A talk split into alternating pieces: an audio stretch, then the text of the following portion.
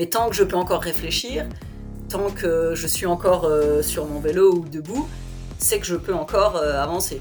Donc euh, si je peux encore décider, c'est que je peux encore avancer. On avait effectivement 24 jours, donc on a un petit peu plus de 4900 km parcourus.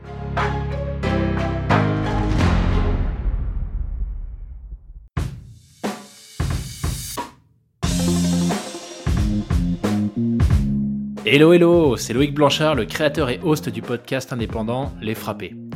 Je suis un ancien sportif de haut niveau, aujourd'hui reconverti en sportif aventureux, mais aussi entrepreneur, coach et préparateur mental certifié. Passionné d'outdoor et de défis en tout genre, j'ai voulu créer une communauté autour des valeurs de résilience, de dépassement de soi et de détermination, en vous offrant chaque semaine des conversations inspirantes avec des invités incroyables issus d'univers très variés. J'ai reçu aussi bien des athlètes olympiques que des entrepreneurs à succès, des aventurières professionnelles ou encore des anciens des forces spéciales. Leur point commun, la passion pour leur projet et l'audace de se lancer. Alors fonçons ensemble découvrir mon invité de la semaine. Excellente écoute à vous les frappés.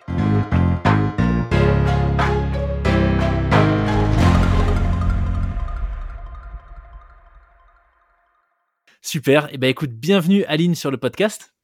Merci, euh, merci pour cette invitation.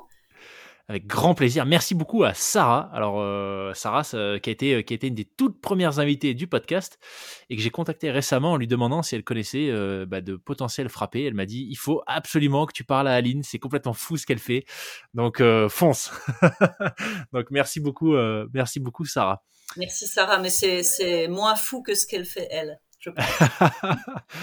Écoute, ce que je te propose, Aline, c'est peut-être tout simplement de commencer par, euh, bah, par te présenter, nous expliquer euh, euh, ce que tu fais et, quelle est ta passion, j'allais dire dévorante, je sais pas, mais en tout cas la passion qui t'anime depuis un moment déjà. Donc, je m'appelle Aline Clément, je suis vosgienne, je suis professeure de PS dans un collège. un petit collège dans les Vosges. je, alors j'ai toujours été sportive. Et après deux opérations des ligaments croisés, euh, j'ai laissé de côté le tennis et le foot pour m'orienter euh, vers le cyclisme. Euh, alors je vais même dire vers le vélo parce que j'ai jamais fait de compétition de cyclisme. J'ai voilà. au début c'était vélo transport, voilà pour aller à la piscine, pour et puis et puis de fil en aiguille, j'ai vraiment pris plaisir à monter sur un vélo, à aller rouler juste pour rouler, juste pour le plaisir de rouler. Euh, donc je cours, je nage et je roule, euh, mais je passe le plus de temps sur mon vélo, euh, effectivement. Donc c'est ouais, c'est un vélo, c'est pour moi, ça résume un sentiment de liberté dont je pourrais plus me passer aujourd'hui. Waouh. Donc tu cours, tu nages, tu fais du vélo, t'es es, une triathlète, t'es une triathlète en fait. ouais, ouais, ouais. Alors après, je fais une compétition par an le triathlon de Gérard Armé parce que c'est parce que c'est le triathlon de Gérard Armé. Euh, donc euh, voilà, je fais ouais, je, je, fais le XL depuis allez, depuis 2000, 2011. Euh, j'ai manqué deux années, une année Covid où ben, tout le monde l'a manqué parce qu'il n'a pas eu lieu, et puis l'année suivante parce que j'avais été accidenté justement à vélo l'été précédent et j'ai eu trois mois de convalescence. Donc voilà, pas de, pas de dossard cette année-là. Ouais. Euh, mais, mais voilà, je, euh, je crois qu'aujourd'hui, euh, l'année, en tout cas pour 2023, ce sera mon seul dossard de l'année parce que je j'ai pas forcément l'âme, j'ai plus forcément l'âme d'une compétitrice.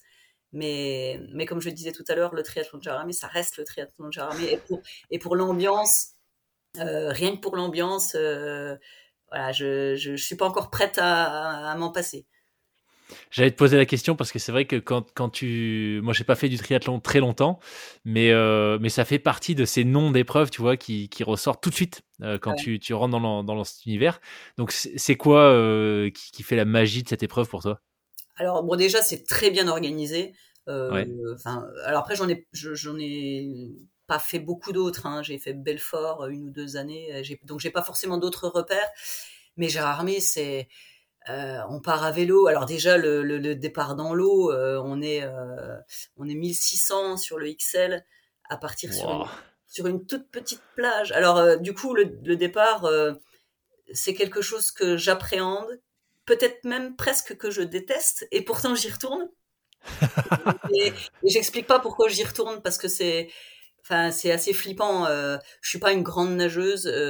Euh, J'aime pas être au milieu des autres. Et là, euh, voilà, on part à, on part à 1600 en même temps sur, euh, sur une plage qui fait, euh, je sais pas, elle fait peut-être 50 ou 60 mètres de large.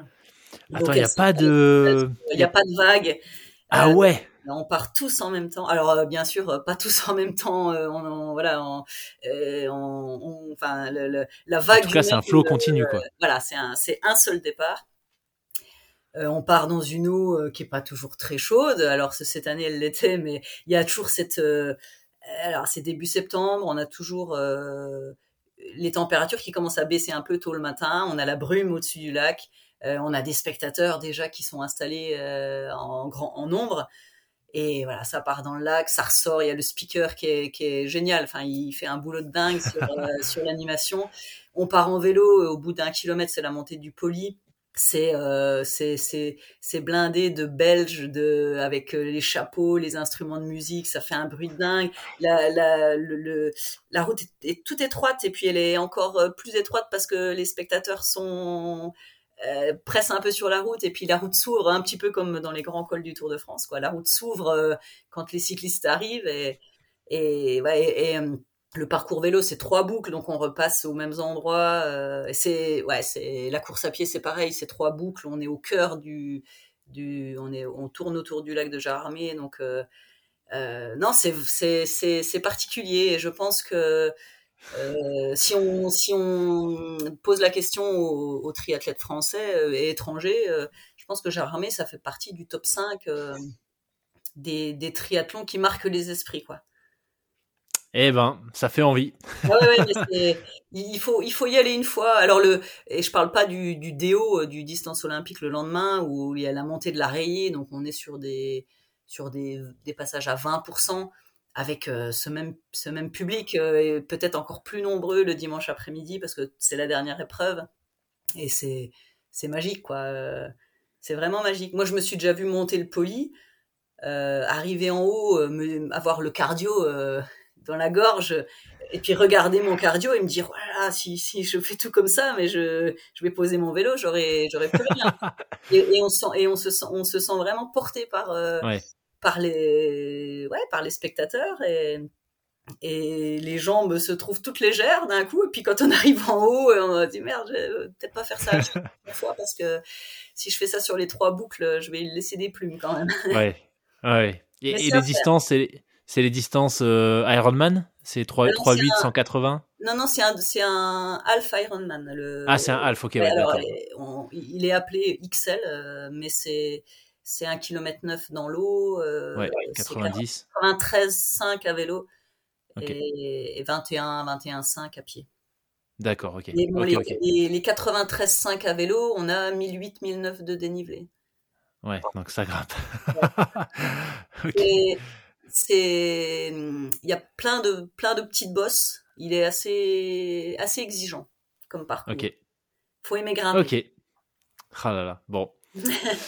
Ça fait envie en tout cas quand tu parles de l'ambiance, euh, on sent que ça t'a ça t'a marqué. Euh, ah oui, oui, mais c'est une épreuve particulière. Et, d'ailleurs, euh, un des signes, c'est que les les dossards sont mis en vente au mois d'octobre et qu'en 10 minutes, les dossards sont. Ah ouais? C'est vrai. En fait, la première difficulté, c'est d'avoir son dossard. Ok. Ok, bon. Très bien. Bah écoute, euh, bon à savoir. Euh, dépêchez-vous en octobre prochain pour euh, choper votre dossard pour 2024. Super. super. Bah écoute, donc là on a un peu parlé de triathlon, mais tu t'expliquais que tu passes l'essentiel de ton temps quand même plutôt à vélo.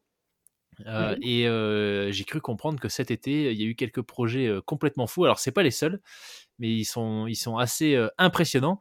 Donc, est-ce que tu pourrais peut-être nous, nous, expliquer ce que, ce que tu as, bah, as mis sur place et, et, et voilà, cet été? ouais, donc l'été 2022, effectivement, avec une copine, on est parti à l'assaut des, on va dire des deux Tours de France, hommes et femmes. Alors c'est pas tout à fait vrai parce qu'on n'est pas parti au départ du Tour de France hommes, on est parti de la planche des belles filles. Donc on est parti de la planche des belles filles le 7 juillet et on est revenu à la planche des belles filles le 30 juillet.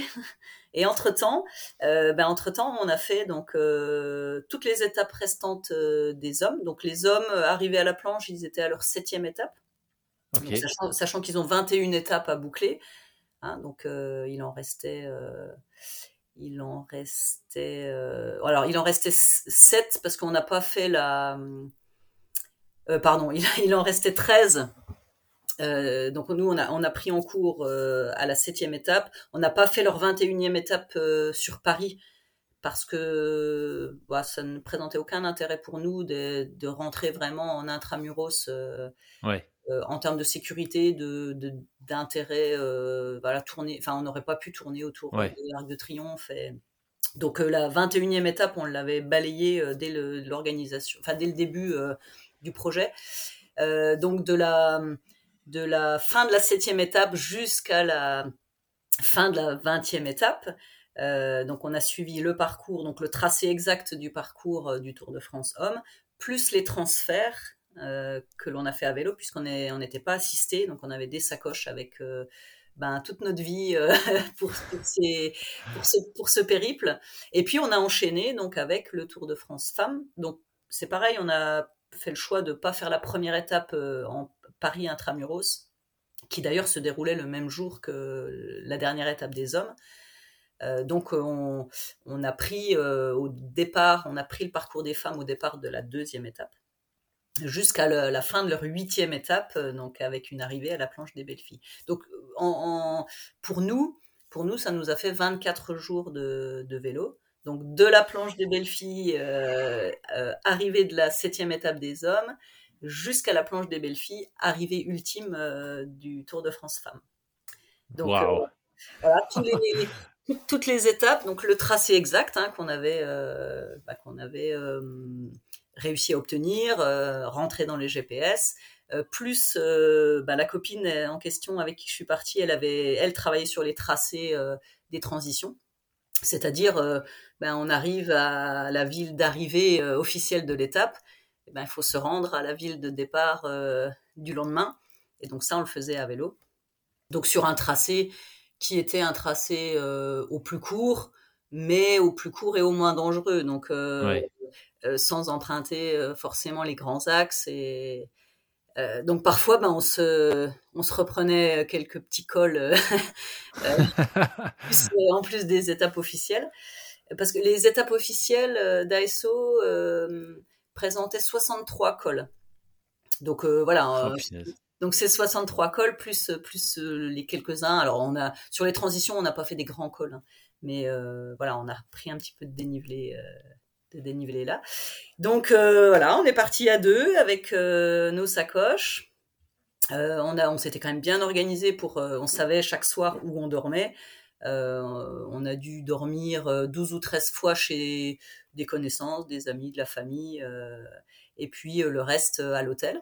Donc tout était ça. on, par contre, on, voulait vraiment partir sur cette aventure-là avec un, une certitude d'un confort pour la nuit. ouais.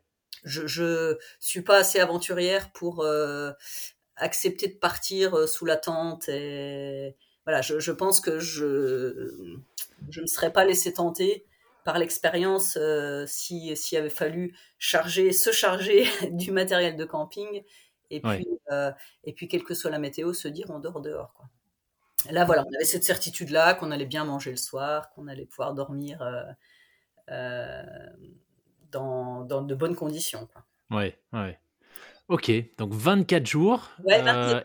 Est-ce que vous avez euh, as, quelques chiffres pour qu'on se rende compte un peu de, de l'ampleur du défi sur la distance, le dénivelé, les calories par exemple? Euh, Oui, oui, justement, euh, j'avais fait un petit. J'aime bien les chiffres, moi, donc j'avais fait un petit ah. bilan donc, on avait effectivement 24 jours, donc on a un petit peu plus de 4900 km parcourus. Euh, un peu plus de 62 000 mètres de dénivelé positif. Euh, donc, ce qui représentait, donc sur les 24 jours, on a passé 9 jours et 8 heures euh, sur le vélo. donc, ce qui représentait par jour 9h20, 9h20 de sel donc là, c'est vraiment 9h20, les fesses sur la selle à pédaler, hmm. ou à pédaler ou à se laisser descendre, mais je veux dire sur le vélo. En mouvement, on était à 9h20 par jour en, moyenne sur, 24 jours. On a on n'a pas eu le loisir de se prendre des journées de repos parce que ben, parce que il fallait avancer. Alors en, calories, j'ai aussi ça, j'ai aussi. Euh, alors c'est pareil, c'est les calories qu'ont bien voulu me, me donner ma, ma montre. Ouais. Euh, je sais pas ce que ça vaut, mais on est à 72 700 euh, kilocalories. Ok. Euh, voilà, on est. Alors j'ai, moi j'ai roulé à 22 de moyenne, 22 km/h de moyenne sur sur l'ensemble de ces 24 jours. J'étais assez contente de, de voir que finalement, on s'était pas trop traîné parce que mine hmm. de rien, on était chargé. Euh, moi, j'avais au départ, j'avais à peu près 7 kilos de, de bagagerie, euh, bagagerie plus bidon, euh, donc sans compter le poids du vélo, hein, évidemment. J'avais environ 7 kilos de chargement.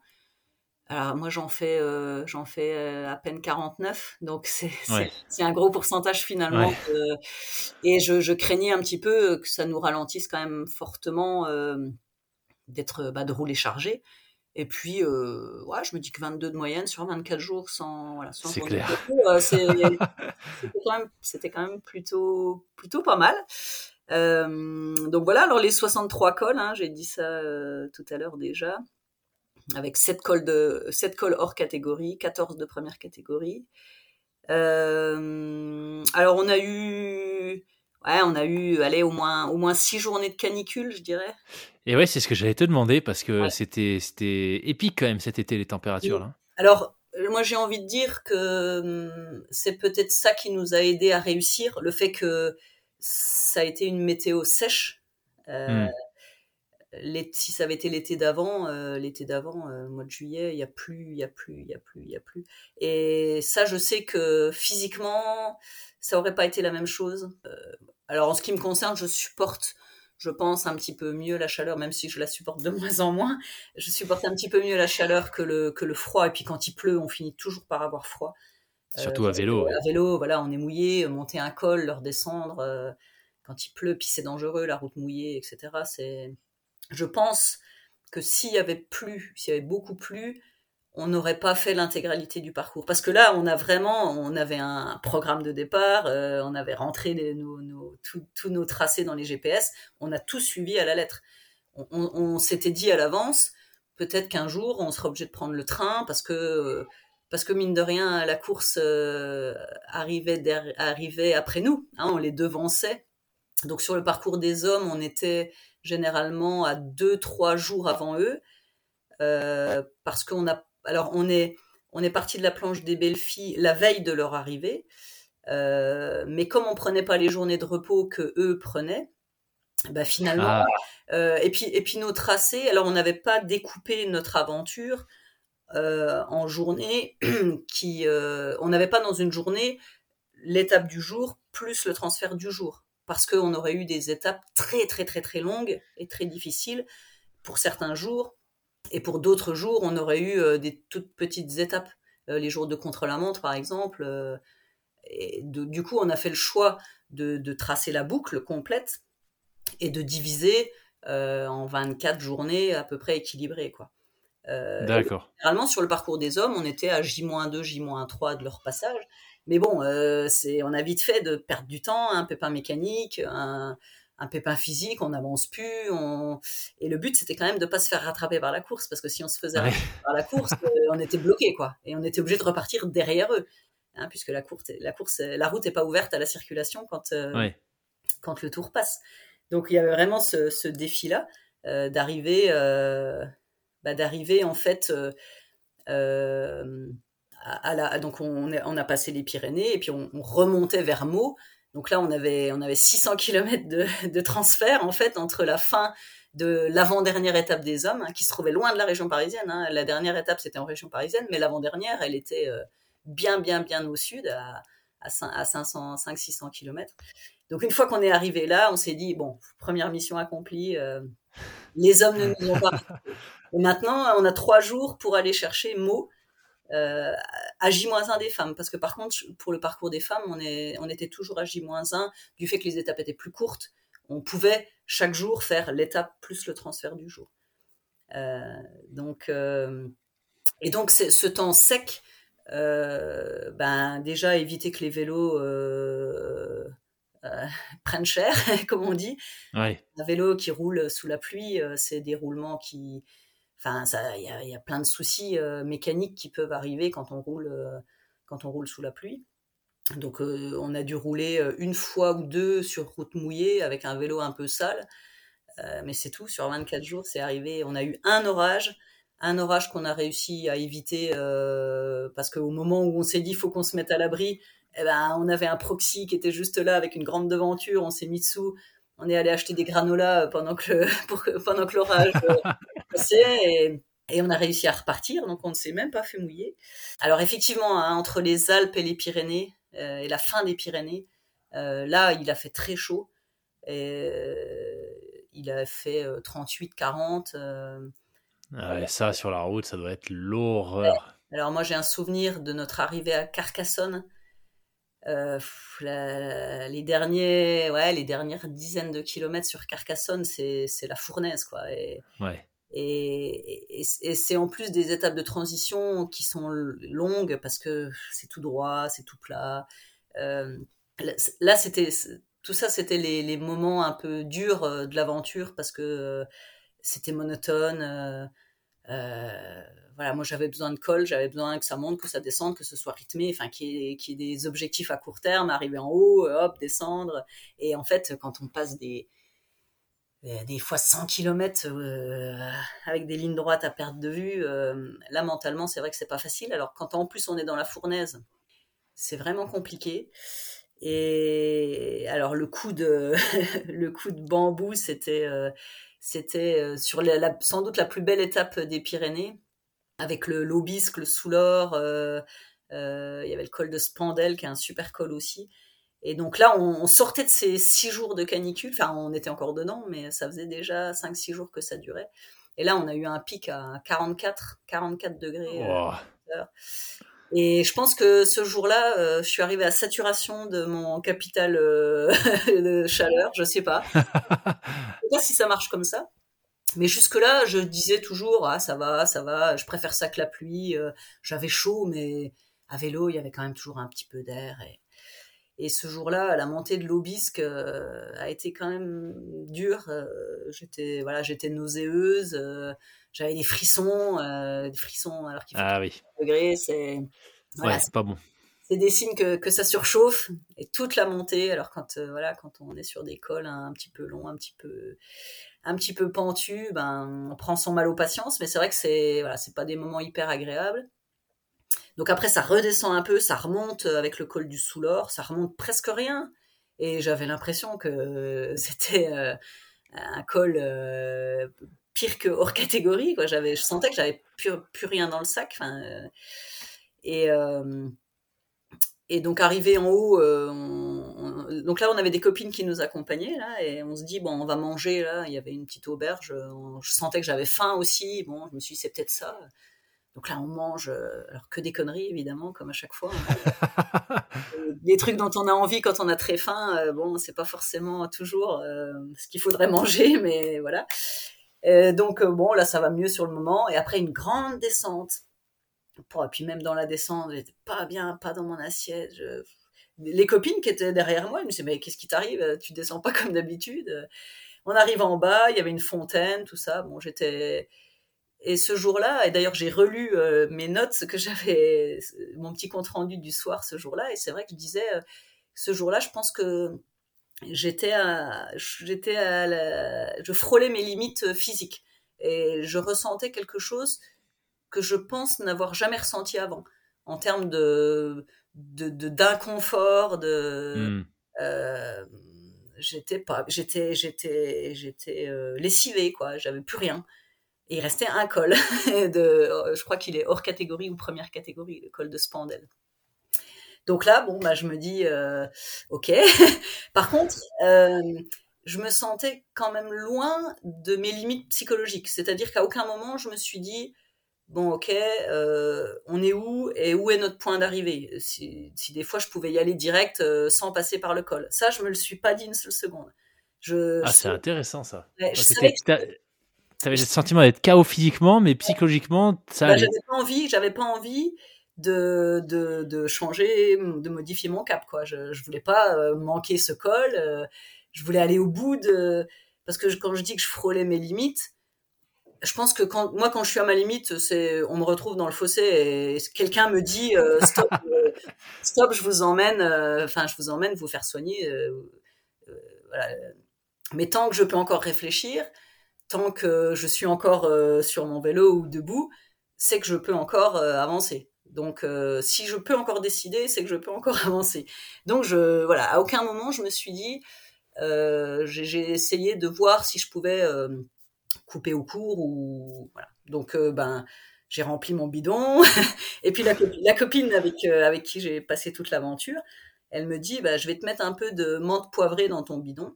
Je n'avais jamais mis jusque là, je savais pas trop, euh, j'avais jamais testé. Et donc ça a des vertus anti-nauséeuses hein, apparemment.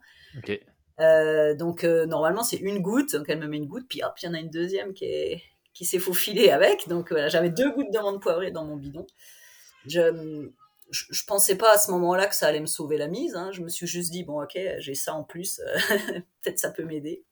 Et puis nous voilà partis sur euh, sur euh, ce fameux col de Spandel où je démarre le col et je me dis j'ai plus rien et pourtant il faut arriver au-dessus. Donc euh, on va voir comment. Mais, j'étais ouais vide, mais d'un autre côté je me disais j'aime encore bien euh, me dire qu'est-ce qui va se passer, quoi, parce que j'avais jamais été confrontée finalement à ce genre de sensation. Euh, donc je, voilà, je me dis on, on verra, on verra. Euh, donc il y avait il y avait des copines de, quelques copines devant, quelques copines derrière. Finalement j'étais quand même à ma place dans, dans le groupe. Ouais. Pas, euh, je traînais pas derrière. Euh. et puis l'amande poivrée vraiment m'a sauvé la mise quoi. C'est-à-dire c'est-à-dire qu'une gorgée ça vous fait, ça vous donne un, un état de fraîcheur, mais vraiment, hein, c'est incroyable, hein, un état de fraîcheur dans la bouche. Donc il faisait toujours ces 43, 44 degrés. Et euh, en fait, euh, ben la bouche devient froide, fraîche. Enfin, je sais pas comment. Alors le spandel, c'est plein de petits virages. Donc il y avait des portions au soleil euh, qui qui m'assommaient un petit peu, puis il y avait des portions un petit peu ombragées et avec un vent de face. Donc là, c'était une gorgée et je j'ouvrais grand ma bouche et en fait avec le vent qui rentrait, c'était euh, une sensation. Euh, j'avais l'impression de, de, ressusciter quoi. J'avais plus mal au ventre, j'avais plus de nausées. J'étais encore, euh, voilà, j'avais pas récupéré toute mon énergie, mais et puis ben je suis arrivée en haut, j'ai repris du poil de la bête en cours de route en fait, en cours de montée. Et je suis arrivée en haut et voilà, c'était, j'y étais arrivée quoi. Mais c'est c'est vraiment ce jour-là, je me suis vraiment dit, là, je suis vraiment pas bien. J'ai jamais été pas bien comme ça. Et quand on est sur quelque chose qu'on ne connaît pas, on est perturbé parce qu'on sait pas, on sait pas jusqu'où ça va aller, on sait pas euh, comment le corps va réagir. Mais je sais que la tête était là et que la tête, euh, voilà, était assez loin de lâcher, quoi. Et c'est là que je me dis que le mental, il, quand on est prêt physiquement, le mental, il, fait euh, il fait 80-90% du boulot là. Ouais, ah, bah écoute, je suis assez d'accord. Je te parlais de cette course là que j'ai fait cet été et, et ouais, moi je l'ai un peu touché du doigt, tu vois, à ce moment-là. Mais c'est marrant, tu vois, parce que ça fait aussi euh, avant, avant ce projet de cet été, tu, tu, faisais quand même déjà du vélo depuis un moment, t mmh. tu baignes dans le sport depuis toujours. Et moi, je fais aussi du sport depuis longtemps. Mais en fait, c'est assez, je trouve ça assez intéressant de voir que même si tu as baigné dans l'univers du sport depuis un moment, que tu es quand même actif, etc., euh, ça veut pas forcément dire que tu as touché du doigt, que tu es rapproché de certaines limites. Euh, ouais, euh. parce, que, parce, que, moi je suis, je suis quelqu'un qui aime de, de, plus en plus le, le, le sport d'endurance. Ouais. Euh, C'est-à-dire à une intensité qui est moindre, mais par contre ça peut durer des jours. Et si je faisais un sport plus intense, je pense que... Alors, je suis déjà allé assez loin dans, de la fatigue ou des, des choses comme ça. Mais là, ce jour-là, et puis ça faisait... C'était le douzième jour. ça faisait 12 jours qu'on était on était à la moitié, quoi. Pile à la moitié. Et, je sais pas, c'est sans doute tout un contexte, hein, mais ce jour-là, je me suis dit, je suis jamais allé ouais, aussi, aussi près de mes limites. Euh, ça m'était déjà arrivé d'aller assez loin, mais pas aussi loin que ce jour-là, a priori. Ouais. Waouh. En tout cas, je me le suis noté, menthe poivrée. Ah oui, oui mais c'est la potion magique. C'est incroyable. Alors après, je dis à Lisa, mais pourquoi on met pas ça dans nos bidons tous les jours? Euh, et, et, elle me dit non, non, parce que bon, ça attaque quand même un petit peu. Enfin, ça reste de l'huile essentielle. Euh, euh, c'est comme tout. Euh, c'est pas quelque chose qu'on peut prendre au quotidien sans que ce soit anodin, quoi. Et d'ailleurs, j'en ai plus jamais remis. Je, le, même le lendemain, le surlendemain. Euh, en fait, après ce jour-là, euh, la canicule, on n'a plus eu de canicule. On a eu parfois encore un peu chaud. Enfin, encore pour moi, c'était largement euh, acceptable. Euh, donc, c'était vraiment le dernier jour de ces fortes chaleurs et le, pic de ces mmh. fortes chaleurs, quoi, qui arrivait après 5-6 jours à 38-40. et le lendemain, le lendemain, on a, on a démarré avec la montée d'Otakam. au kilomètre zéro presque, on, on, avait à se faire Otakam. Et il y avait une petite petite pluie fine, il y avait un peu de brouillard. Euh, et, je pense que c'est le col de, mes, de ces 24 jours que j'ai. Donc les copines étaient encore là. Et je pense que c'est le col que j'ai monté euh, le mieux. Alors que la veille, j'étais au bout du rouleau. Euh, et ce jour-là, ben, à la fraîche, hop, le matin, voilà, requinqué, j'étais, je me sentais en grande, en bonne forme. Donc c'est incroyable. Ouais, c'est étrange comme le corps.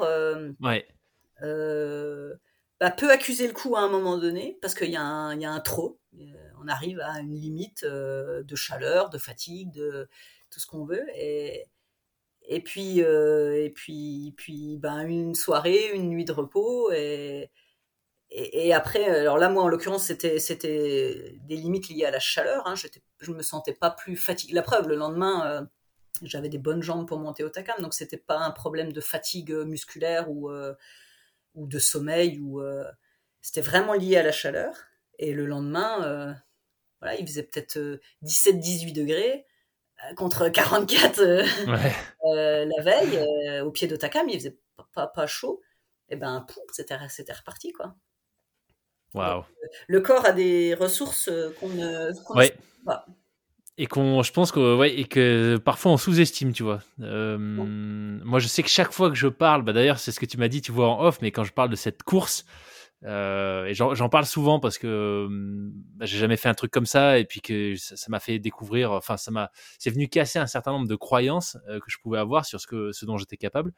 Mais en fait tu vois pour avoir côtoyé pas mal de gens sur euh, sur cette course donc c'était 340 km en fait moi je, depuis je suis absolument convaincu qu'on est tous capables, mmh. physiquement, psychologiquement, de faire des choses bien plus folles que ce qu'on pense.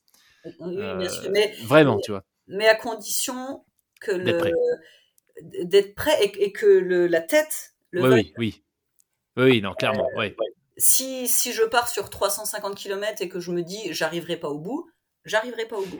Non, clairement. On est d'accord. Euh, si je suis au pied de ce pendel, que je suis au bout de ma vie, euh, que j'ai plus rien dans le sac et que je me dis il, faut que j'arrive au sommet, ben j'arriverai. Ah ouais, non, clairement, non, clairement, euh, évidemment qu'il faut, il faut qu'il y ait le, mental qui suive. D'ailleurs, ça me fait penser, je te l'enverrai si ça t'intéresse. Je suis en train de lire un livre que Lilian, qui est un ancien invité du podcast, qui est devenu un copain, m'a envoyé, qui s'appelle Endure. Euh, je sais pas s'il a été traduit, mais euh, qui parle de ça justement, le, lien entre la performance physique et le mental. Mmh et en fait, tu as un certain nombre d'études, mais qui, complètement folles, qui ont été faites avec des sportifs, euh, sportifs de tout niveau. Et il y a plein d'exemples, tu vois. Euh, et avec le vélo notamment, il y en a. Alors c'est du vélo sur piste. Euh, donc ils ont fait des tests euh, avec des, je crois que c'était l'équipe australienne, euh, peut-être de, vélo sur piste, où en fait ils demandaient aux gens de, en, en 10 minutes de couvrir le plus de distance. Euh, et donc ils observaient, euh, tu vois, euh, ils leur demandaient à chaque tour bah, comment tu te sens en termes de douleur, où est-ce que tu te situes sur une échelle, etc. Et une fois que, le, que les, les, les, coureurs arrivaient à leur limite, qui disaient stop, je m'arrête, ils leur disaient ok, là maintenant, avant d'arrêter, tu as 10 secondes à fond. Mmh Et en fait, ce qui est hallucinant, c'est de voir que, alors je sais plus ce qui sortait en watts, c'était, je sais plus, je, je crois que c'était avec les cyclistes, je suis plus, je suis plus sûr, euh, ou c'était avec des rugby, enfin je sais plus. Bref, en, en termes de mesure, tu vois, en watts, c'était, ils étaient à 240 watts à l'effort, Mhm. au moment où ils disaient, là, je dois m'arrêter. Et en fait, sur les 10 secondes où on leur disait donne tout, ils montaient à 700, euh, plus de 700, tu vois. Ouais, je suis pas Euh, surprise. Je suis pas surprise parce que c'est euh, là sur sur des étapes de de, de 210, 220, 230 kilomètres, euh, on avait toujours l'impression que sur la fin, on n'en ferait pas 10 de plus. Ouais, Alors que alors que si. Euh, alors qu'à un moment donné, si euh, psychologiquement, euh, si on sait que l'arrivée elle est à tel endroit et imaginons on arrive à ce à cet endroit et on nous dit non finalement l'hôtel est pas disponible, il faut aller à 15 en- 15 km plus loin. Si on n'y est pas prêt psychologiquement, on se dirait mais non, je peux pas. Ah, c'est clair, J'ai fini, je m'arrête. Alors que c'est si clair. programmé d'avance que le matin on sait qu'il n'y a pas 230 mais 245 km et qu'on passe on passe cette ville euh, on la passe euh, sans problème et on va au point suivant mais tout tout tout ça tout est dans la tête et, Ouais. et quand on sait que c'est les 10 dernières secondes on a toujours de l'énergie pour faire les 10 dernières secondes et si après ces 700 watts on leur avait dit il reste 5 secondes en plus à faire eh ben ils auraient fait ces 5 secondes ouais, ouais, ouais. Mais comme quoi, tu vois, ça, ça fait vraiment se poser la question sur, euh, euh, en fait, en fait, qu'est-ce qui nous fait croire qu'on a atteint nos limites? Est-ce que c'est le cerveau qui se protège en disant attention, il y a une surchauffe du système, donc euh, je te fais penser que tu peux pas aller plus loin? Euh, Tu vois, enfin, c'est hyper intéressant parce qu'en fait, ça vient, ça vient casser plein de croyances. C'est-à-dire quand tu, quand on pense qu'on est au bout, euh, il y en a encore. en Mais du coup, qu'est-ce qui fait que cette réserve d'énergie qu'on a encore, qu'est-ce qui fait qu'elle s'est retrouvée bloquée à un moment donné et, Tu vois, c'est- enfin, c'est- je trouve ça passionnant comme sujet. Ouais, alors je pense qu'il y, a- il y a vraiment physiologiquement, euh, alors pour avoir passé euh, deux trois fois des tests à l'effort euh, sur un vélo, je pense qu'il y a vraiment physiologiquement euh, les réserves pulmonaires et cardiaques euh, qui, qui se vident. Donc ça, c'est à un moment donné, si vraiment il n'y a plus rien dans les réservoirs, j'imagine qu'il n'y a plus rien. Mais c'est pas pour ça qu'on meurt, c'est-à-dire qu'on Mm. peut quand même encore faire quelque chose. Et puis après, il y a il y a la tête. Les, les, les réservoirs peuvent être encore euh, à moitié pleins. Que si la tête a décidé que, que, que, que non, euh, que je peux plus, que je dois m'arrêter, euh, je pense que le, le corps euh, a du mal à suivre. Hmm. Moi, je pense que, je pense que la, la, la commande euh, la plus forte, euh, enfin le, euh, ouais, je pense que c'est la tête qui a le, le, le pouvoir le plus fort. Hmm. Alors après, c'est Ouais. sûr, hein, si on met quelqu'un qui fait jamais de sport au départ d'un 300 km en course à pied, euh, cette personne, je pense, n'arrivera pas au bout. Parce qu'il y aura des ampoules, il y aura des, des, des mots euh, euh, de pied de, qui feront que la personne ne pourra pas aller au bout, parce que physiquement, elle n'est pas du tout préparée, parce qu'elle Ouais, n'a ouais. jamais marché plus d'un quart d'heure. Mais quelqu'un qui est, qui est relativement bien préparé physiquement, je pense que si le mental est, est au rendez-vous, euh, je pense que le corps a des ressources, même quand euh, y- les réservoirs sont pas mal vidés, je pense qu'il y a des ressources qui font. Puis après, Mm. on s'alimente, on, ça se recharge aussi, hein, euh, les, réservoirs. Et, et souvent, on croit qu'on peut plus parce qu'on ne s'est pas alimenté euh, de manière, euh, de, enfin, on s'est pas alimenté au bon moment. Hein, les fringales ou autres, c'est-à-dire qu'on a vidé les réservoirs, et donc là on a ce sentiment de plus avoir d'énergie et de plus pouvoir avancer. Et, et finalement, si on s'arrête un peu, on se pose un peu, on recharge les, on recharge, on boit, on, on s'alimente, euh, ça, ça repart. Ouais. Je pense Ah ouais. que les- après les, alors la blessure c'est un autre, c'est un autre sujet hein, évidemment quand on est vraiment blessé. euh, je pense qu'à un moment donné, la tête dit stop parce qu'on sent qu'on se fait mal et que et qu'on va le payer plus tard. Mais, mais en, dehors de la, en dehors de la blessure, même les douleurs musculaires ou autres, je pense que si on s'alimente bien, qu'on s'hydrate bien, que la tête euh, a décidé qu'on qu'on irait au bout, euh, je vois, je vois pas ce qui peut empêcher euh, une personne d'aller au, bout de son objectif. Ouais.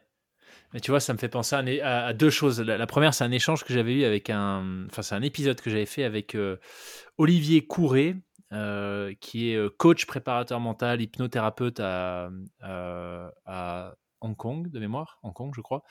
Et, euh, on avait beaucoup discuté, tu vois, de, l'impact du mental sur, la performance de sportifs de haut niveau. Lui, il accompagne beaucoup de gens qui font alors soit du sport de haut niveau, soit des records, tu vois, d'apnée ou ce genre de choses, des, défis assez extrêmes.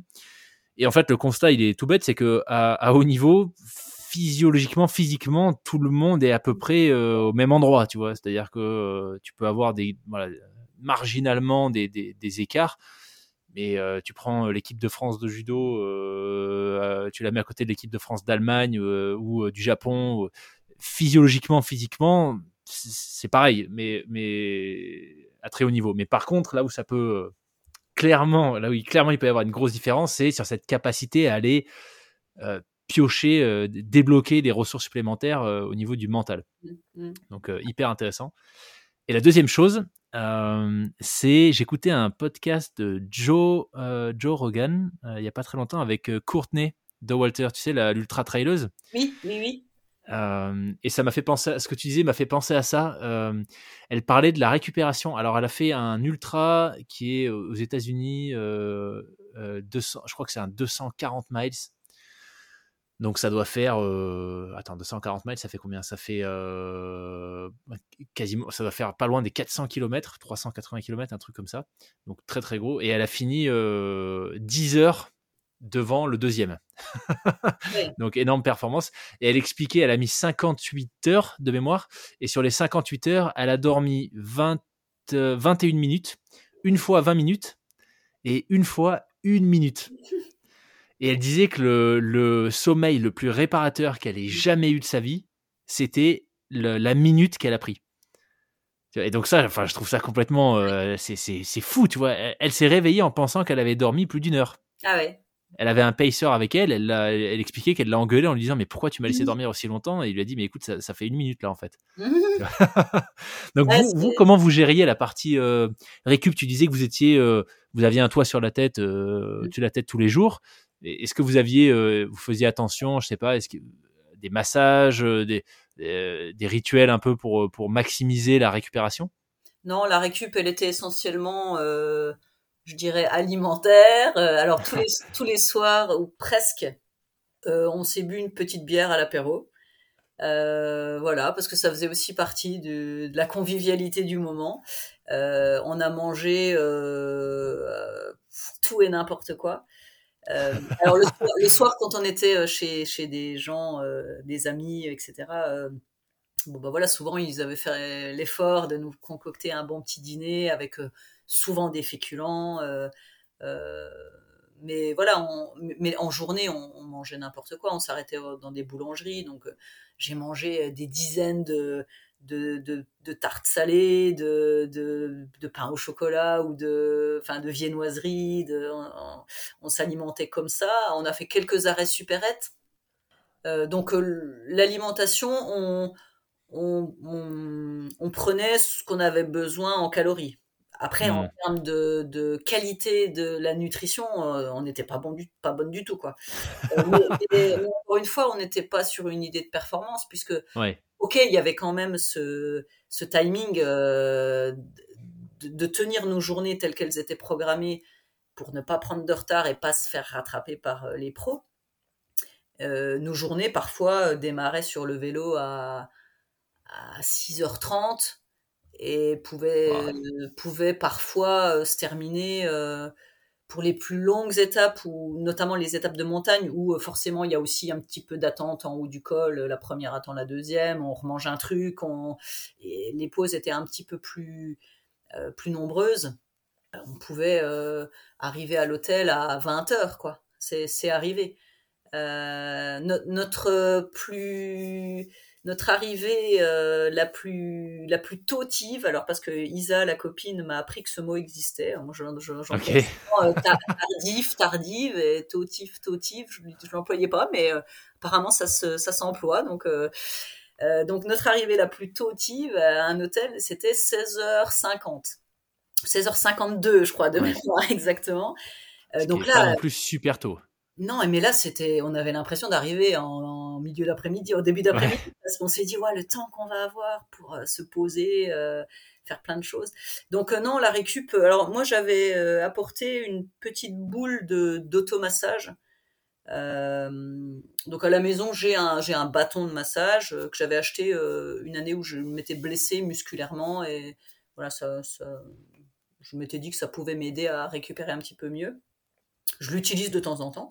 Et puis une boule, alors c'est, c'est une, une, petite boule avec des petits picots euh, qui, euh, voilà, quand on, quand on l'applique euh, assez fortement sur, sur les muscles, bah, permettent de masser en profondeur. Mais encore faut-il avoir le courage de la, de la passer, parce que c'est quand même de l'automassage.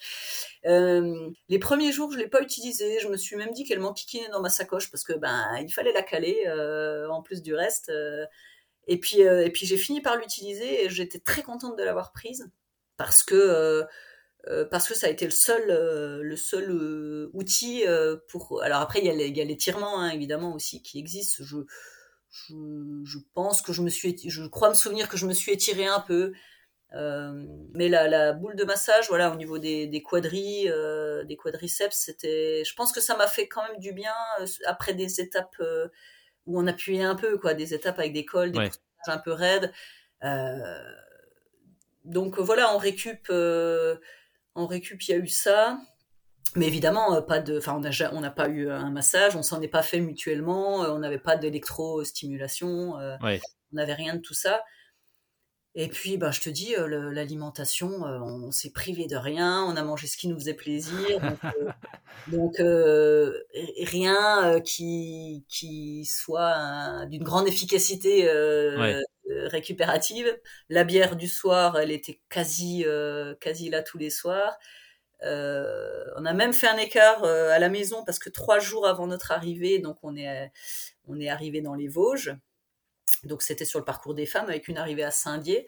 Et donc euh, on a dormi chez mes parents. Mon papa est venu nous chercher. On a dormi chez, chez mes parents. Donc nos conjoints étaient là. Donc c'était vraiment une chouette soirée. Et là, en plus de la bière, on s'est autorisé en plus un verre de vin pendant le repas. mais, mais ça, voilà, il y a eu que cet écart-là ce jour-là. Euh, mais non, on a, on a, on a vraiment pas fait attention, particulièrement attention à ce qu'on mange. Est-ce qu'on, alors on, s'est hydraté en, eau euh, avec ces chaleurs de toute façon, euh, voilà. Euh, ça, on, on, a fait ce qu'il fallait. mais par contre, non, on récup.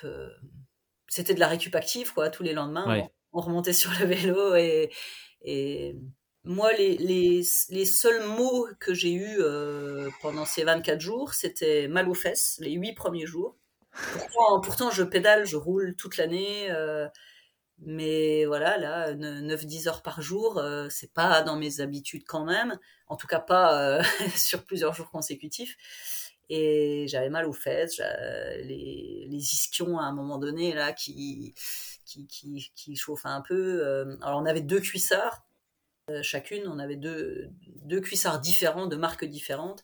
Et chacun me faisait mal à sa manière, mais pas au même endroit. Donc finalement, de faire un jour sur deux, c'était pas mal parce que il y en a un, j'avais plus mal sur l'avant. Euh, euh, et puis l'autre, c'était plus, l'autre avait une peau un peu moins épaisse et c'était plus les ischions sur la selle qui, moi je suis pas très épaisse. Et, et, du coup, en alternant un jour sur deux, euh, chaque jour c'était un peu inconfortable, mais euh, comme le lendemain c'était inconfortable à un autre endroit, c'était ça tapait moins sur le système quoi.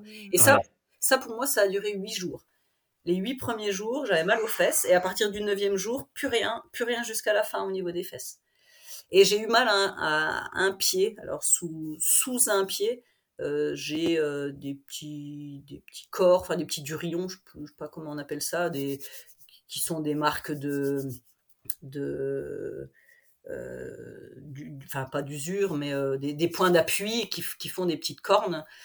Et j'ai ça sous un seul pied. Et je pense que c'était pile euh, sous la cale de, de la chaussure. Alors on a beau avoir une semelle un, dure, ben, j'avais ce pied droit qui, qui, me chauffait, enfin sous le pied là, qui me chauffait.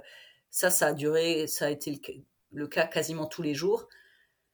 Donc c'est voilà, il y a des moments où bon bah c'est c'est pas hyper euh, confortable, c'est pas hyper agréable. Euh, avec la chaleur en plus, bon ça eh oui. ça exacerbait un petit peu euh, tout ça. Mais, mais je, il n'y a eu que ça. J'ai pas eu mal au genou, j'ai pas eu mal au dos, j'ai pas eu mal à la nuque, euh, enfin au cervical, j'ai pas eu mal spécialement aux mains. Parfois dans les très longues descentes, qu'on a un petit peu les mains sur les freins, bon, bah, sur la fin du col, euh, euh, voilà, les mains sont un petit peu, en appui sur les cocottes, c'est un petit peu douloureux. Mais musculairement, j'ai, j'ai pas eu de, j'ai pas eu de douleur, ni tendineuse, ni. pourtant, j'ai été opéré des croisés, des deux, il y, a, y, a, très longtemps, mais voilà, des choses qui pourraient laisser un petit peu des traces, en tout cas sur un, sur un format tel que celui-là où c'est 9h20 euh, de vélo tous les jours pendant 24 jours avec euh, la répétition d'un mouvement cyclique euh, euh, je sais pas combien de coups de pédale on pouvait donner dans une journée, mais c'est énorme. Et eh ben, et eh ben rien, juste ce pied qui chauffait et c'est ce mal de fesses pendant huit jours. Et le reste, le reste rien. Incroyable. Ce qui, ce qui m'a aussi le plus gêné moi sur l'aventure, c'était c'était les, les, moments, euh, les longues lignes droites, parce qu'on en a eu, euh, on en a eu quand même une paire hein, sur les. Euh, de toute façon, tout ce qui n'était pas étape de montagne ou étape un peu accidentée, moi je m'ennuyais. Voilà, les, les, les, grandes, les grandes traversées, alors sous la, souvent sous la chaleur, parfois sur des routes un petit peu fréquentées, sur des grandes nationales où on voyait, je sais pas, à des kilomètres. là, c'est physiquement, bah, il y a une forme d'impatience. On, on, tient plus trop en place sur son, sur sa selle. Sur, alors si en plus il y a un pied qui chauffe et, euh, et puis qui reste, puis qui reste 150 km et qu'on voit et qu'on sait parce qu'on a regardé quand même un petit peu le profil le matin, on sait que ça va être comme ça, tout droit, tout droit, tout droit pendant jusqu'au bout. Euh, moi, c'est ce qui a été le plus difficile pour moi. C'était euh, la monotonie de gérer le. La monotonie des, des, des, ouais, des, des, des, des, étapes à profil. Euh, plat. Euh, et je sais que quand on a quitté les Pyrénées, donc je savais qu'il restait plus que bon, la, la grande transition jusqu'au parcours des femmes. Euh, bon, qui, alors c'était la Corrèze, la Creuse. Alors là, on était seul au monde et j'ai adoré, j'ai adoré cette remontée des 600 km parce qu'on était vraiment. Déjà, on avait accompli la première mission, c'était de, de boucler le tour des hommes euh, en temps et en heure. Et, et, là, on se sentait libre parce qu'on n'était plus sur aucun parcours. On n'était pas sur le parcours des hommes, on n'était pas encore sur le parcours des femmes. On était au milieu de nulle part, au milieu de la Corrèze, de la Creuse, euh, au milieu de, de, rien. On a fait des dizaines et des dizaines de kilomètres sans croiser une voiture, sans croiser personne. Et, et là, on, est, on se dit, voilà, ce moment-là, il est vraiment à nous.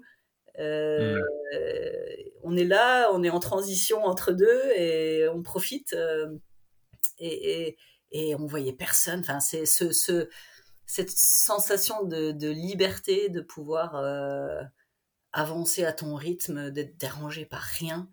alors pourtant, je vis dans les Vosges. Hein, pour aller à mon travail, j'ai zéro feu. J'ai pourtant 20, 23, 24 km. J'ai pas de feu rouge j'ai avoir un ou deux stops. Donc je, ne suis pas dans ce monde euh, dans ce monde urbain euh, que je supporterais pas d'ailleurs. Mais là euh, enfin ça a un petit peu exacerbé mon côté asocial mon côté indépendant où on était bien on était tellement bien sur cette transition là et, et après sur le parcours des femmes il y a eu quelques étapes accidentées il n'y a, a, pas eu trop trop de monotonie sur le, le parcours des femmes parce que c'était soit des étapes accidentées, après bon il y a eu la, la moyenne montagne avec euh, avec les Vosges. Euh, il y a eu quand même encore quelques ouais quelques kilomètres, quelques dizaines de kilomètres où c'est. Mais quand on se rapproche aussi de la fin de l'aventure, on on, est à, on est à la fois dans ce sentiment où on se dit, euh, je pense que quand on est arrivé à Meaux quand on a passé les Pyrénées, en fait, qu'on est arrivé à Meaux, on s'est dit bon là, euh, normalement, on va y arriver. Il euh, n'y a plus, a plus de gros, de grosses difficultés, de gros obstacles. à part euh, une chute ou un gros problème mécanique. Mais on, donc là, on était déjà dans l'optique, normalement, on, on, on, va réussir. et on est sur sur la, dernière étape, qui est le parcours des femmes, qui va durer huit jours. on est dans un autre état d'esprit. Euh, c'était moins, euh, je le disais, je relisais mes comptes rendus de, de, journée. Euh, l'arrivée dans les Vosges, j'étais euphorique bah, parce qu'on arrivait dans les Vosges, parce que c'était, il restait après trois, trois jours. et c'est, on en revient toujours à cet effet psychologique que je pense que je pense que physiquement j'ai été aussi bien tout le temps pendant ces 24 jours. Alors plus ou moins, évidemment, en haut d'un col, on a puisé un petit peu plus, mais on récupère dans la descente. mais je pense que mon état de forme a été assez, assez régulier sur ces 24 jours. Et par contre, euh, voilà, le psychologique. Alors, l'état de forme, j'enlève je, ce fameux jour dans les Pyrénées, 44 degrés, où là, j'ai eu pris un coup de massue, mais voilà, c'était ponctuel. Mais l'effet psychologique, ouais, entre le moment où, euh, où on a le vent dans le nez, euh, qu'on sait qu'il reste 30 km interminables, toujours dans le même sens, sans aucun virage, et et qu'il est déjà 19h, et que, que ça va être long, et que personne, qu'on arrive à l'hôtel, que personne nous attend euh, le soir et tout ça. Donc là, on est dans un état euh, où c'est un peu plus, on trouve un peu plus le temps long. Et puis euh, comment tu les comment tu les gères ces moments, tu vois, où la monotonie s'installe, où psychologiquement tu prends pas vraiment de plaisir, tu sais que c'est pas fini. Quel, comment est-ce que tu fais pour pour rester concentré et continuer à avancer dans ces moments-là? Bah là avec avec Isa on était un peu pareil. On était on, on, on restait dans notre bulle. On se relayait. On se relayait souvent. Euh, on, essayait vraiment ouais de prendre des relais euh, assez fréquemment pour euh, pour éviter qu'il y en ait une qui soit devant et puis qui tire l'autre des kilomètres et des kilomètres alors on, on, avait décidé aussi hein, dès le début qu'on ne roulerait pas côte à côte. Quand on est sur la route, on sait que ça peut être dangereux. On sait qu'on a les cyclistes ont le droit de rouler à deux côte à côte euh, sur, le, sur la route. Euh, mais on s'était dit, on va rouler, en tout cas quand on est sur des routes qui, où ça circule, on va rouler l'une derrière l'autre, et puis comme ça, celle qui est derrière, elle profite un peu de la roue, et puis on se relaye. Il y a vraiment que sur les, petites routes où euh, on arrivait à faire quelques kilomètres côte à côte, où on papotait, etc. Mais en fait, voilà, ce qui, ce qui peut paraître encore plus euh, impressionnant, je ne sais pas si c'est le mot, mais c'est que même si c'était long, eh ben on restait quand même dans notre bulle, euh, l'une derrière l'autre. On avançait, alors on se, parfois on passait des dizaines de kilomètres sans se dire un mot. Mais en fait, ça, nous allait bien à toutes les deux. Hein. On est, on a deux, on a deux, on est toutes les deux, on a toutes les deux un tempérament euh, comme ça. Euh, et en fait, ce qui nous a sauvés, je pense, c'est, c'est nos pensées, c'est-à-dire que voilà, on, partait dans, ben, on réfléchissait à des choses, on pensait au soir, à enfin moi combien de fois je pensais au soir à l'arrivée euh, euh, à l'hôtel ou, euh, ou, chez les amis où je me disais tiens qu'est-ce qu'on va pouvoir manger, qu'est-ce qu'ils nous auront préparé. Le, le, le, premier hôtel qu'on a fait, c'était au bout de 8 ou 9 jours, c'est-à-dire que les 8 ou 9 premiers jours, on était chez les gens. Alors c'est super parce que euh, tous, euh, ils nous ont servi comme des princesses. Euh, enfin, on était vraiment, on a été chouchoutés. mais par contre, ben, il faut raconter sa journée. Enfin, il faut. On, forcément, on partage, on raconte notre journée, on discute. Alors, on, on, avait à cœur aussi chaque soir de faire un petit résumé de notre journée qu'on postait sur, sur les réseaux pour que les gens puissent suivre d'un petit peu plus près notre aventure. Et parfois, euh, ben, on allait au lit, euh, on n'avait encore rien écrit, donc euh, il y avait encore ça à faire, donc ça retardait d'autant plus le, moment du, coucher. Et, donc ce, neuvième jour, là, on arrivait à l'hôtel, en plus un hôtel campanile où on savait que c'était buffet à volonté au niveau du repas. Et là, en fait, ben, c'était l'arrivée à Carcassonne qui était si chaude, si longue, c'était, c'était tout droit, c'était, on, on avait envie que ça s'arrête. Et on, pendant les, les, dernières dizaines de kilomètres, on n'arrêtait pas de penser à ça. On s'est dit, ah, ce soir, resto, euh, on, on, va, on va pas être obligé de faire la conversation. Euh, euh, on va être toutes les deux entre nous. On, voilà, on va même pouvoir écrire un peu notre petit compte rendu en mangeant. Enfin, on va avoir un buffet à volonté. Oh là là, qu'est-ce qu'il va y avoir Qu'est-ce qu'on va Enfin, et ça, ça, ça nous a fait, ça nous a souvent fait une partie de notre journée. Hein.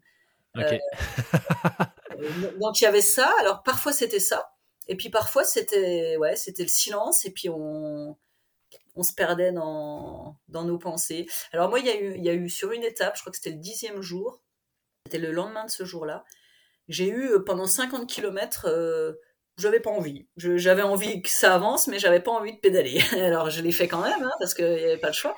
Mais j'ai, j'avais faim. Euh, alors on avait, on avait, bah c'était le campanile, donc on avait réussi à faire quelques réserves au buffet du petit déj. On, s'était pris quelques petites choses dans la sacoche. Et puis on s'était mal compris avec Isa. Elle, elle avait mangé en cours de route. Et puis moi je pensais qu'on s'arrêterait à un moment donné en milieu de matinée pour manger. Puis bon, euh, le temps passait, puis on s'arrêtait pas, puis je commençais à avoir faim, puis Isabelle me dit, bah moi j'ai mangé sur mon vélo, ah, je dis, ah, euh. donc euh, il y a eu un petit moment de flottement où bon, on a quand même continué à avancer un peu, on s'est arrêté quand même un peu plus loin et j'ai mangé, mais un petit moment où c'est pareil, c'était pas le paysage, il y avait rien, enfin il se passait rien. Il se passait rien et dans ma tête, il se passait rien non plus. Ouais. Et là, je regarde ma montre euh, et je crois qu'il restait 170 euh, km, quoi. Oh, punaise. Et, mais j'avais pas envie. Enfin, il y a des moments comme ça. Je pense que chez tout le monde, il y a des moments où on se lève, on n'a pas envie d'aller au travail, ou on n'a pas envie de faire ci ou faire ça. Et là, j'avais pas envie. J'avais pas envie. Il restait 170 bornes. Je... Et, là, j'ai commencé à me dire, euh, il reste 15, il reste, ouais, c'était ça, c'était le dixième jour. Donc je, il restait 14 jours. Et dans ma tête, je commence à me dire ça. Je dis, putain, il reste 14 jours. Alors je comptais, on en a fait 10, il en reste 14. Là, à cette heure-ci, euh, j'ai pas envie d'être là. J'aurais envie, alors je commençais à rêver au jour d'arrivée où j'allais rentrer chez moi, on partait en vacances le lendemain. Enfin, et je me disais, il reste 14 jours. Donc j'ai vite fait d'arrêter de me dire ça. Je me suis dit, non, non, enfin voilà, pense à ce soir. Euh, tu, alors je sais plus où on était hébergé le, soir, mais euh, si, c'est ce soir-là, on était hébergé chez un copain de Bretagne qui a un camping-car. Et avec sa femme, ils ont organisé leurs vacances pour nous accueillir euh, deux nuits de suite là où on était. Donc en fait, ils nous avaient demandé qu'est-ce qui vous manque comme hébergement? Euh, alors on a déjà ça, ça, ça. Il nous manquait, euh, donc c'était dans les coins de Mende. ils ont dit, bah voilà, nous on viendra là. Donc ils ont, ils ont fait un de ça. Et ils nous ont dit, on vous accueillera au, à ce camping-là euh, le soir-là et euh, l'autre euh, le, lendemain soir. Donc voilà, ce, soir-là, on, savait qu'on allait chez eux. donc là aussi, je me suis dit, une nuit en camping-car, est-ce que dans le confort, tout ça, on va être quatre dans un camping-car? Bon, il faisait chaud, donc je savais qu'on mangerait dehors, qu'on n'aurait pas froid, qu'on n'allait pas prendre la pluie. mais j'avais un petit peu d'inquiétude aussi là-dessus. Je me suis dit, comment ça va se passer? Est-ce qu'on va réussir à bien récupérer? Donc il y avait tout ça qui se cumulait et qui faisait que j'ai passé 50 km. Donc ça, peut être long quand même, 50 km. À me, dire tout ça, quoi. J'ai pas envie, et ce soir, est-ce qu'on va bien réussir à récupérer et, puis voilà, après on s'est arrêté. Euh, je me suis dit arrête de penser qu'il reste 14 jours parce que de toute façon on va falloir les faire donc euh, ça ira sûrement mieux dans quelques kilomètres et puis effectivement on a mangé on est reparti et de fil en aiguille voilà je me suis mise dedans et, et puis ça s'est super bien passé le soir dans le camping-car. voilà, soirée. Mais c'est sûr qu'il y a des moments où euh, on se dit qu'on n'a pas envie d'être là, que... mais sur, sur une aventure comme ça, je veux dire, il y a un point A, il y a un point B, on sait qu'on a un programme sur la journée, on a un programme euh, sur 24 jours. Donc, euh, bah, il y a des moments d'inconfort psychologique ou, ou, physique. Mais voilà, il faut que ça reste du passager parce que de toute façon, à aucun moment, euh, moi, à aucun, moment, je me suis dit, euh, bah, bon, allez, stop, euh, on prend le train, on rentre, ou enfin, ça m'a pas traversé l'esprit parce que c'était inconcevable que si physiquement tout allait bien, je m'arrête, quoi. C'était pas, pas envisageable. Qu'est-ce que tu as, qu'est-ce que as appris du coup de cette, de cette aventure par rapport à tout ce que vous avez vécu? Enfin, voilà, là, euh, tu vois, ça avait l'air quand même assez intense. Euh, il y avait des périodes un peu plus monotones, mais euh, une, soixantaine de cols, deux Tours de France. Vous aviez cette contrainte de rester en avance par rapport à la, entre guillemets, la vraie épreuve qui arrivait derrière vous. vous l'avez fait à deux, donc j'imagine qu'il y a plein de choses, tu vois, sur un, défi de cette taille qui font que bah, peut-être peut-être t'es revenu avec un peu plus, tu vois, un peu plus d'expérience dans la besace. Ouais, bah je, ce que je ce que je retiendrai, je pense, euh, c'est que euh, alors cette expression elle est pas de moi, hein, mais je, quand on veut, on peut. Et je pense que vraiment tout est dit là-dedans parce que alors parfois on veut et, et, et on et on pourra pas parce que euh, bah, L'année précédente, moi j'étais sur, sur, le J-1 des hommes avec une, une, association, donc on pédalait un jour avant les hommes sur les étapes uniquement. Et à la dixième étape, un cycliste qui était venu rouler avec nous double le peloton dans une descente, se rabat sur moi, il me fout en l'air. je me retrouve avec une fracture ouverte du coude et une double ah fracture au niveau du bassin donc là, j'aurais voulu aller jusqu'au Champs-Élysées j'ai pas pu. Euh, donc voilà, ce, on veut, si on si on veut, euh, on peut. Elle a ses limites évidemment, mais je veux dire que hors euh, hors accident de la route, je pense que quand vraiment on a, en fait, quand on s'est mis dans la tête d'une manière sans appel que qu'il y a un objectif que quoi qu'il arrive, on va arriver au bout. Euh, bah, le corps, il est capable de suivre cette, mmh. euh, cet objectif-là, quoi. Et, et je pense qu'on est souvent, euh, on manque souvent d'ambition sur dans ce qu'on est capable de faire, d'entreprendre. là, honnêtement, sur ce défi-là, quand on a commencé à en parler, euh, j'aimerais bien que les gens me répondent vraiment. Est-ce que vous y avez vraiment cru euh, qu'on pourrait euh, boucler, boucler la boucle dans, ce qu'on avait prévu, quoi? C'est-à-dire presque 5000 km en 24 jours sans assistance, à part, à part l'assistance hôtelière, on va dire. mais qui, qui y a vraiment cru? Et, et nous, moi, je pense que quand je suis partie, j'étais j'étais euh, conditionnée, mais j'étais pas certaine qu'on ferait tout sans, sans prendre un train ou un taxi ou sans couper, parce que ça, ça aurait été facile. Euh, on, a fait plein, euh, il y, a eu pas mal d'arrivées sur le parcours des hommes, il y a eu plein d'arrivées en, sommet de col. donc nous, généralement, on était en cours de journée, on allait faire ce sommet de col, donc c'était l'arrivée officielle d'une étape et on repartait, on redescendait par là où on était monté, et on repartait chercher euh, la ville de, départ suivante. Euh, et en fait, s'il avait fait un temps de chien, par exemple, euh, au Takam, au Takam, on a démarré ça un matin à froid, on a monté au Takam, on est redescendu. Et on, est, on, a mangé, on a pris notre petit déj à la boulangerie à, la descente. C'est-à-dire qu'on est retourné au point zéro après avoir fait. Ouais, ouais. si, tombe des cordes ou qu'on a un peu mal au genou ou que machin, est-ce qu'on se dit pas, bah c'est bon, vas-y si tu veux, moi je t'attends là. Ouais. Euh, et je pense que euh, je, m'étais imaginé que peut-être on, on, aurait par moment besoin de faire ça. C'est-à-dire de se dire, euh, bah là on est, on est ici, on est censé aller ici en deux jours, mais là on est un peu à la bourre, on est crevé, on n'a qu'à passer par là, on arrivera plus vite je m'étais dit, je m'étais, je m'étais dit que peut-être euh, on aurait besoin euh, de trouver ces petits subterfuges pour euh, pour tenir notre timing quoi. Et en fait non. en fait la météo, le, enfin le temps sec, le, le fait qu'on se soit pas posé de questions. On était deux, mais on s'est pas on s'est pas posé de plus de questions que ça. On a suivi notre truc et comme tout s'est bien passé, ben on n'avait aucune raison de, de couper, de. Euh, et... De raccourcir, de, ouais, de partir sur des plans B. Euh, voilà. Euh, c'est un c'est très très intéressant d'entendre tu vois cette notion de quand on veut on peut alors je suis d'accord avec toi tu vois voilà euh, fais, hein, mais ouais mais non mais je, je, je, vois très bien ce que tu enfin c'est on en revient à cette notion tu vois de détermination c'est-à-dire même si on contrôle pas le résultat bon bah tu contrôles pas le cycliste qui, qui se rabat sur toi mais si tu te lances dans un défi avec en, mettant le curseur à bloc sur les, tous les paramètres que tu contrôles toi, mmh. y compris euh, l'état d'esprit dans lequel tu mmh. l'abordes.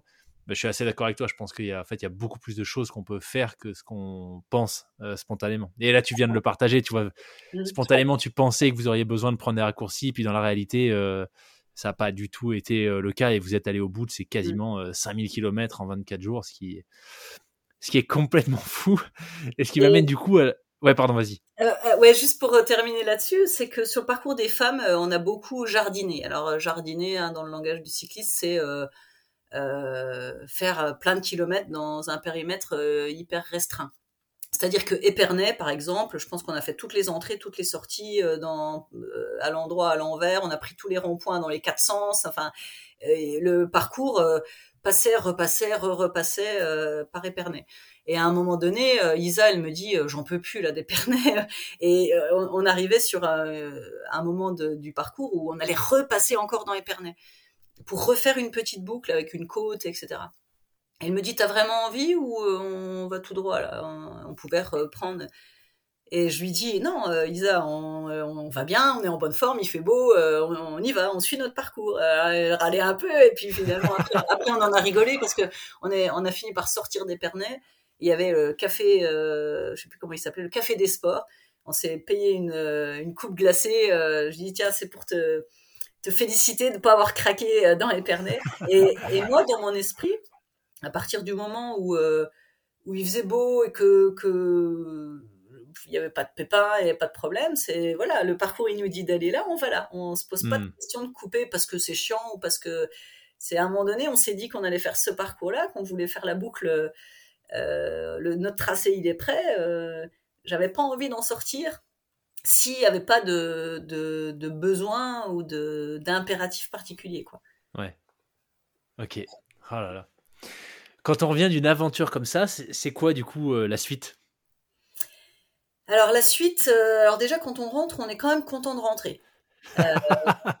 C'est-à-dire que c'était c'était une aventure géniale qu'on a partagée à deux, enfin à plus que deux même parce qu'on a été un petit peu accompagnés. Mais quand même, euh, j'étais contente de rentrer, de retrouver mon lit, de retrouver, euh, pas être obligée de mettre le réveil à 5h30, etc. Euh, je me suis forcée à prendre 5 jours de repos, c'est-à-dire où j'ai rien fait. Et pour moi, voilà, qui suis pas trop dans les intensités, mais plus dans l'endurance, euh, je, je, suis habituée à, à, faire quelque chose quasi au quotidien. Donc pour moi, cinq jours de repos, c'était beaucoup. mais j'ai tenu. Je m'étais, je m'étais, c'est pareil. Là aussi, je m'étais conditionnée. Pendant cinq jours, tu fais rien, et j'ai réussi. Et puis après, bah voilà, on redémarre tout doucement. Euh, j'avais le triathlon de Gérardmer, euh, donc un mois, un peu, un, peu plus d'un mois plus tard. Où j'ai, j'ai, j'ai pas été du tout performante, hein, mais c'est, voilà, je m'y attendais. C'est pas, c'est pas grave. Et après, ben, quand on se projette un petit peu plus loin, moi, voilà, je pense que j'ai fait j'ai bouclé la boucle hein, parce que donc les quatre années qui précédaient ce, super projet euh, qu'on a appelé Explore deux tours, euh, j'étais sur les routes du Tour de France masculin, donc avec cette association dont j'ai parlé tout à l'heure, donc à J-1 des hommes, avec un super staff et uniquement sur les, étapes. Hein, on faisait les transferts en voiture. Et donc, ça faisait quatre ans que j'étais dans cette organisation-là, euh, ben, à, passer des mois à, organiser. Euh, donc là, pour cette année, avec Isabelle, on a passé du temps aussi dans notre organisation.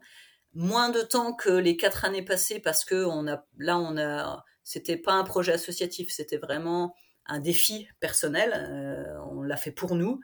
Euh, on l'a pas fait pour prouver quoi que ce soit à qui que ce soit. On n'a pas donc on n'a pas sollicité les médias, on n'a pas sollicité les élus. On était attendu nulle part et on voulait surtout pas être attendu quelque part parce que euh, le, temps était précieux et on et surtout on voulait euh, vivre cette aventure libre.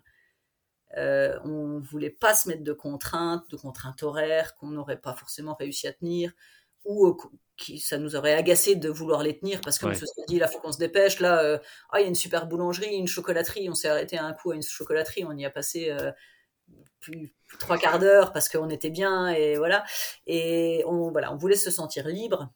Donc on a fait l'organisation a été un petit peu plus simple parce qu'il a fallu faire le tracé et puis euh, trouver les hébergements mais c'était presque tout après, le reste, c'était s'équiper personnellement, acheter des sacoches. Moi, j'avais rien du tout. Je n'avais jamais fait de voyage à vélo. Euh.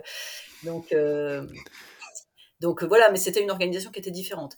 Mais ça a fait quand même cinq années où euh, j'ai passé beaucoup de temps sur mon, projet de l'année. où j'ai passé donc trois donc le, J-1 J-1 des hommes on partait trois semaines hein, sur les vraiment sur le la veille des hommes donc euh, on partait sur 23 jours, 21 hein, étapes et deux journées de repos. Là, on est parti 24 jours. Euh, là, j'ai voilà, j'étais sur le J-1 des hommes euh, pour mettre un coup de projecteur sur l'absence de Tour de France femmes et puis inciter, enfin inciter, montrer que, bah, que, les femmes sont là et que ce serait bien qu'il y ait un Tour de France femmes. Ce Tour de France femmes est arrivé en 2022. Donc avec Isabelle, on est parti sur le Tour de France hommes et femmes, donc avec un point commun qui était la planche des belles filles. Donc voilà, moi, à titre personnel, j'ai bouclé la boucle. Hum, j'ai fait ce que j'avais à faire. Euh, j'ai pris beaucoup de plaisir sur ces cinq années. Je sais que je ne revivrai sans doute pas un défi physique euh, aussi grand. Par rapport à la durée, tu veux dire? Par rapport à la durée, à la distance, euh, au timing, euh, parce que euh, c'est pas comme si on, aurait pu prendre 24 ou 34 jours. Là, on ne pouvait pas prendre plus que 24 jours, parce que sinon on se faisait rattraper. Et je sais que ce cadre-là, il se, il se représentera pas, puisque les tracés là, des hommes et des femmes n'auront pas l'année prochaine, par exemple, de points communs. Enfin, là, on, avait vraiment une boucle de la planche des belles filles à la planche des belles filles. Euh, où on pouvait, euh, on pouvait en, une boucle faire euh, les deux tiers du parcours des hommes et le parcours des femmes, en plus sur notre massif des Vosges. Donc ça, ce, cadre-là, et je sais qu'il ne se représentera pas, c'était l'année du premier, de la renaissance du Tour de France Femmes. Maintenant qu'il est là, il est là. Il y aura l'année prochaine, ce sera plus une première fois pour le, le Tour de France. Donc il y a, y, a, y a, tous, ces, tous ces paramètres qui me laissent penser que ce qu'on a fait là, c'était l'année ou jamais pour le faire. On le refera pas parce que ça n'aurait pas de sens. Là, ça avait un sens parce que euh, parce qu'on était à J-1 des hommes pour euh, voir revenir le Tour de France femmes et que maintenant qu'il était là, ben, on partait sur, euh, sur la boucle des deux tours. Enfin, on faisait en fait des deux tours un seul tour, notre grand tour. Euh, donc euh, voilà, je n'aurais pas un intérêt, euh, enfin ça n'aurait pas de sens pour moi de repartir sur un, rebricoler un projet. Euh, ça n'aurait pas de sens. Ce serait sans doute moins, comment dirais-je? Enfin là, je, pense que voilà, tout était réuni pour qu'on fasse un truc mine de rien assez énorme quand même, parce que voilà, je, comme je l'ai dit tout à l'heure, hein, on n'était pas sûr de boucler de boucler la boucle avant, le départ, et puis on l'a bouclé parce que tous les paramètres étaient avec nous. Donc, euh, donc moi, je pense que je vais me recentrer sur euh, un petit peu sur mon cocon aussi, euh, mon couple, voilà, le, le, quotidien, parce que je pense que dans ces cinq années, j'ai un petit peu oublié le quotidien et que hein, mais ma priorité, mon temps était a beaucoup été j'ai donné beaucoup de temps sur ces projets-là.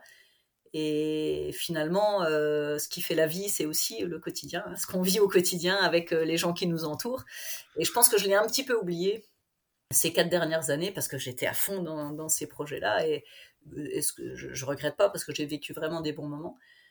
donc là, je ne crois pas, en tout cas dans un avenir proche, me relancer dans l'organisation de, de tels projets. En fait, je pense être arrivé à saturation de, de toute la logistique et l'administratif que ça implique de telles organisations. Alors je parle surtout du J-1 où il fallait contacter les élus, euh, les, les, partenaires. Euh.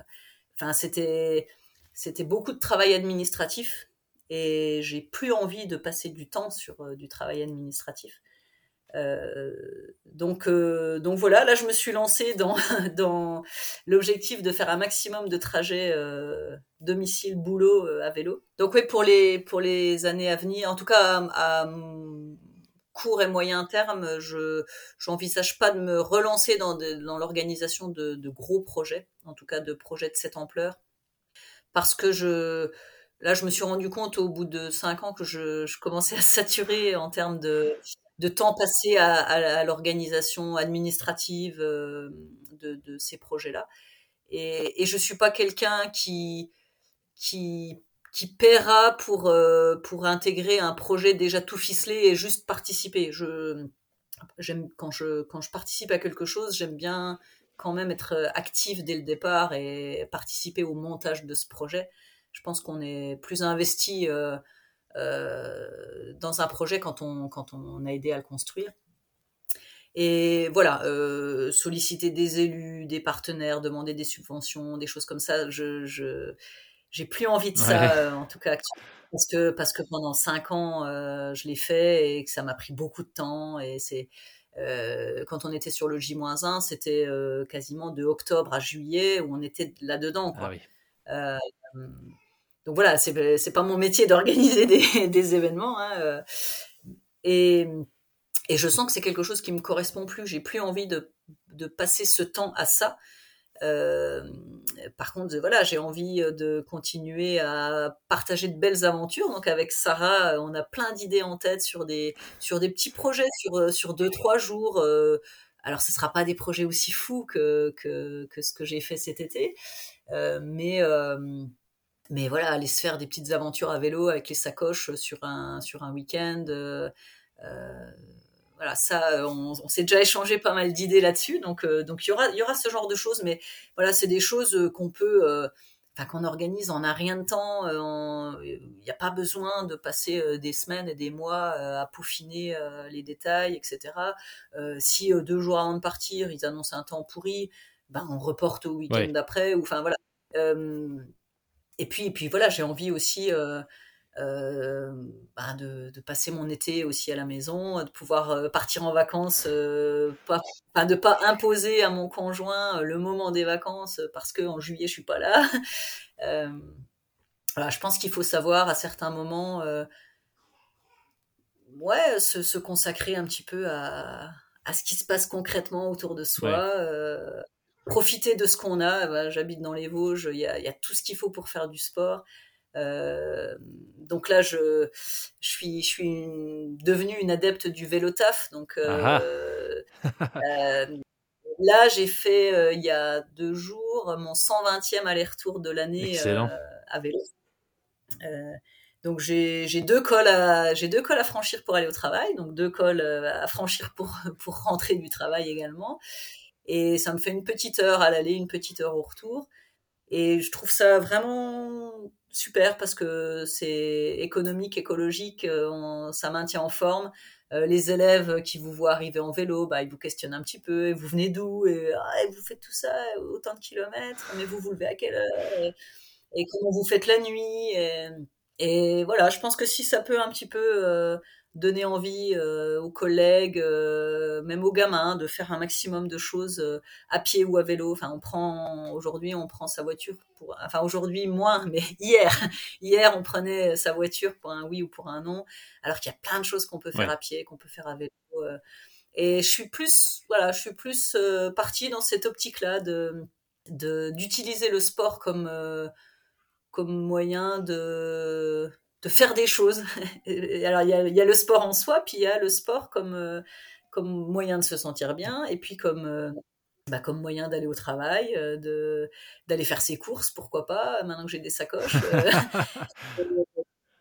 et voilà, j'ai un petit peu changé mon, mon cap. J'ai plus d'idées, j'ai plus d'idées trop trop farfelues en tête. Et pour le moment. Profiter.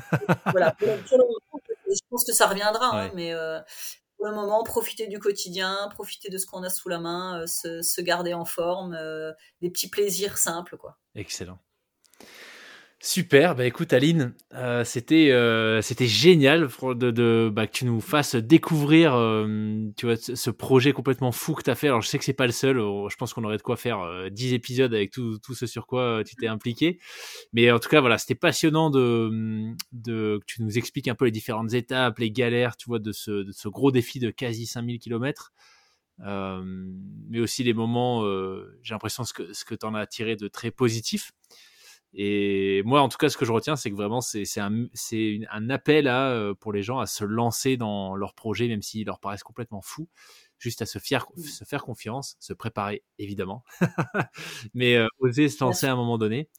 Et, euh, et, je pense, enfin, je suis même sûr que, tu vois, celles et ceux qui écouteront ton épisode, ça, ça donnera sans doute des idées. Donc, bah, J'espère. En tout cas, j'étais ravie de partager ce moment avec toi. Ça m'a fait très plaisir de me replonger quelques mois plus tard dans, dans cette du mois de juillet. Et, voilà, je suis, je suis très honorée. J'espère que cette, cette aventure ouais, donnera des idées. Euh, sans, sans, forcément aller si loin dans l'aventure, mais mais on se, enfin voilà, je pense que on se sous-estime beaucoup et que, que le corps a des ressources qu'on n'imagine pas, mais, mais, qui, mais qui sont là. Et chez tout le monde. Hein, moi, je suis pas arrivée là. Enfin, après, ça, ça, se travaille, c'est sûr, mais mais ça se travaille au quotidien en allant chercher euh, son pain euh, à vélo, euh, en allant un petit peu plus loin à vélo. Enfin, je veux dire, c'est c'est des petites choses mises bout à bout qui font qu'à un moment donné, ben, on est prêt à partir en vacances à vélo, à partir en week-end à vélo, avec sa coche. Et, et, ce sentiment de liberté, d'être avec son vélo, ses affaires sur soi, il pleut, ben euh, je c'est pas grave, j'ai mon kawaii dans ma sacoche, je, la mets, je, le, mets sur moi, euh, je vais m'abriter, je vais m'acheter des granolas. Euh, cette liberté d'être à vélo et de, faire ce qu'on veut, en fait, c'est franchement, je vous le conseille parce que c'est un, c'est une philosophie. Je pense qu'on peut appeler ça une philosophie qui, qui, vaut vraiment le coup de, de s'y pencher. En tout cas, ouais, on, on sent, euh, on sent la passion quand tu en parles. c'est génial. Écoute, merci, euh, merci beaucoup Aline. Euh, tout le meilleur pour la suite et puis bah, peut-être à une prochaine sur les routes des Vosges, qui sait. Un grand merci à toi. J'espère au plaisir de, de, se revoir sur le triathlon de Gérard. Ouais, ou ça, ouais.